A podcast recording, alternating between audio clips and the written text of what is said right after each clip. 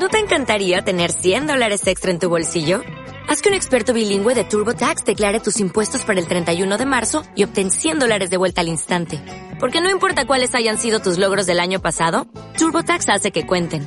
Obtén 100 dólares de vuelta y tus impuestos con 100% de precisión. Solo con Intuit TurboTax. Debes declarar para el 31 de marzo. Crédito solo aplicable al costo de la presentación federal con TurboTax Full Service. Oferta sujeta a cambios o cancelación en cualquier momento.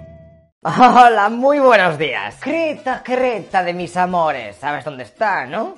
Aquí debajo de Grecia. Bien, pues hoy vamos a poner punto final al frente de los Balcanes con la Operación Mercurio. Y es que los aliados, como vimos en el anterior vídeo que te dejaré por aquí arriba, habían tenido que retirarse de Grecia y habían acabado todos recluidos en la isla de Creta. Aquello obviamente suponía un grave peligro para el eje que tendría que lidiar con los pesados de los ingleses ahí dando por saco con sus aviones y su flota. Además que desde allí sus bombarderos aliados eran capaces de reventar los campos petrolíferos de Rumanía. Así que tenían que conquistar aquella isla sí o sí. Pero la cosa no iba a ser nada fácil, ya que por el mar era imposible, gracias a la superioridad de los ingleses. Así que...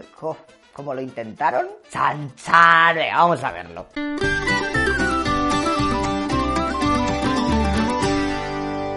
A ver, antes de nada contarte que los británicos se habían asentado en la isla por octubre de 1940. Allí habían mejorado los aeródromos y toda la pesca para apoyar sus operaciones de defensa en el conflicto de los Balcanes y griego. Y claro, cuando los alemanes les comieron la tostada en la casa de Leónidas, pues tuvieron que coger sus cosas rápidamente y huyeron aquí, a Creta, llegando a juntarse cerca de 43.000 soldados entre británicos, griegos, neozelandeses australianos. Bueno, toda la fiesta, padre. Rápidamente Hitler echó el ojo a la isla y mandó que se trazase un plan para su invasión. Pero no debían usarse tropas que estuviesen siendo preparadas en la Operación Barbarroja, es decir, las que iban a invadir la Unión Soviética.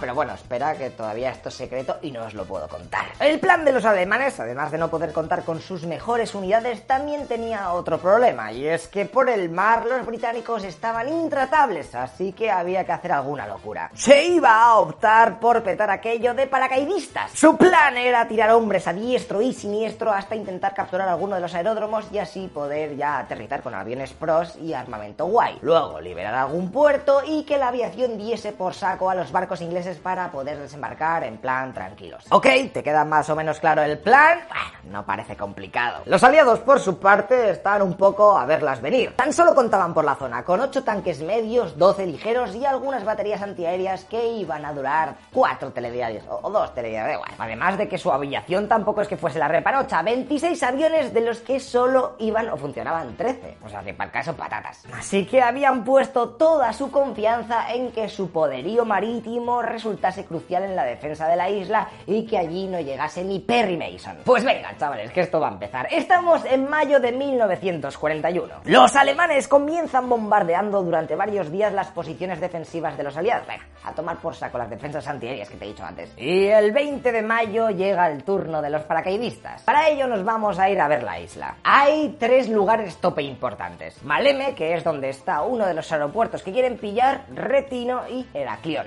¿Vale? Pues en esas tres zonas van a caer los hombres alemanes. Pero primero van a intentar pillar Maleme. A las 8 de la mañana llegan los primeros planeadores y se empiezan a estampar contra el suelo y de cada uno salen 12 soldados. Justo al mismo tiempo se lanzan 2.000 paracaidistas a 200 cada 15 minutos. Estos van a tener que comerse todo el fuego de los aliados que están en tierra, porque durante el tiempo que están descendiendo son un blanco y sipisia. Es como dar a los patos. Los alemanes habían subestimado la defensa de los guiris y en esta primera oleada sufrieron un porrón de bajas. Ese día, a la hora de comer, todavía no habían podido conseguir capturar el aeródromo de Maleme y estaban luchando contra las unidades británicas que estaban al lado de la colina 107. Los informes que llegan al mando alemán no reflejan la cantidad de unidades que llevan perdidas, así que creyendo que aquello es pan comido, autorizan la salida de los paracaidistas de las otras dos zonas que te he dicho antes. Y aquello se convierte en un holgorio. Muchos de los aviones se desorientan y tiran a los soldados en cualquier lado, los cuales cuando llegan a tierra no tienen ni zorra de dónde están y se ven totalmente rodeados, teniendo que currarse pequeñas bolsas defensivas. Además de que los bombarderos y cazas habían sido mandados a una hora para hacer fuego de cobertura a los paracaidistas, pero los aviones con la aerotransportada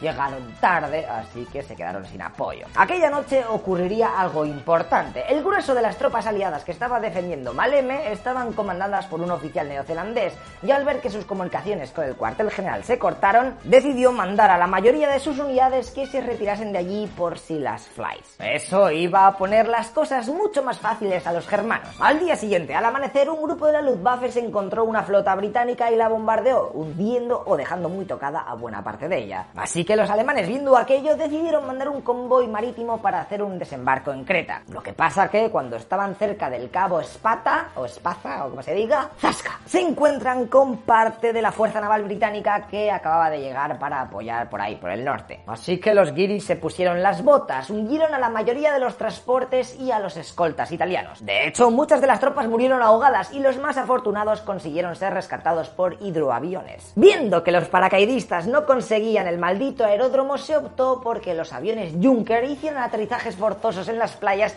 y así pertrechar a sus unidades del día anterior. Y además se lanzó una nueva remesa de paracaidistas y así tomar la maldita colina esa que no dejaba de tocar las narices. La idea era que esos hombres saltasen al otro lado por detrás de sus líneas y así hacerles un sándwich. Pero la cosa no salió muy bien. Dos de las cuatro compañías lanzadas cayeron directamente encima de las posiciones enemigas y fueron aniquiladas casi antes de tocar el suelo. Las otras dos sí que consiguieron su objetivo y a las 5 de la tarde ya habían logrado asegurar el aeródromo. Así que venga, que los aviones con armamento y hombres no paren de llegar. Poco a poco se estaban haciendo con el control de la isla. Además, las experimentadas fuerzas de montaña alemanas lograron una veloz conquista gracias a que iban avanzando por sitios que se suponía que nadie podía ir. Y hacían ataques sorpresas ahí dejando toloquens a sus enemigos. La cosa pintaba muy mal, así que desde el puerto de Heraclión se reúnen a 4.000 defensores y se piran de allí. Pero desde Londres no dieron la batalla por perdida y ordenaron a sus barcos y cazas que corriesen todo el riesgo necesario, pero aquella isla no debía caer para el bando alemán. Tampoco es que pudieran hacer mucho. En los siguientes días los alemanes siguieron avanzando con algún problemilla como cuando la Luftwaffe ametralló a sus propios regimientos de montaña creyendo que eran enemigos. Y el 27 de mayo finalmente consiguieron capturar el puerto de Castelli, la Canea y el puerto de Sudá. Al día siguiente, viendo que aquello se estaba desmoronando, los aliados dieron la orden de que se evacuase la isla, ¿eh? pero en secreto.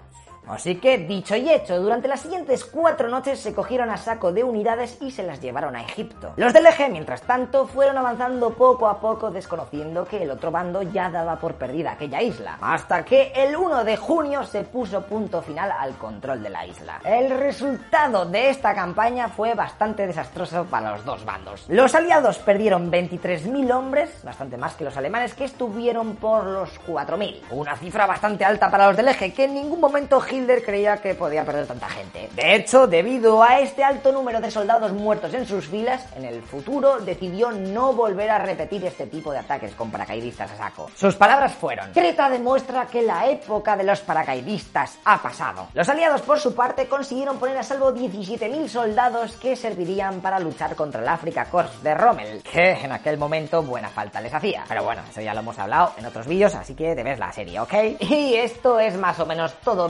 21 días después empezaría la invasión contra la Unión Soviética, pero eso ya lo veremos en la siguiente temporada. Fíjate, por todo el percal de los Balcanes, la operación Barbarroja se había tenido que retrasar seis semanas, algo que sería determinante para el sufrimiento de las tropas del eje cuando llegaron a las cercanías de Moscú. Y es que el invierno se les echó encima demasiado pronto. Y hablando de invierno y de rusos, creo que es momento para ir al norte para tratar la guerra del invierno, que se llama así, fíjate qué curiosidad, en Finlandia, ¿te suena algo? Bueno, pues está muy guay. Hay francotiradores. Si te mola eso, eh, seguro que sabes de quién hablo. Venga, tío, pues nada te veo. Suscríbete, dale a la campanita, dale like. Haz el combo ese y ya si quieres en Patreon también nos puedes ayudar. O en PayPal, por si te dan en Patreon paso. Bueno, una donación así particular en PayPal, pues, pues también estaréis el link abajo, ¿vale? Venga, tíos, hasta luego, loco pizzas.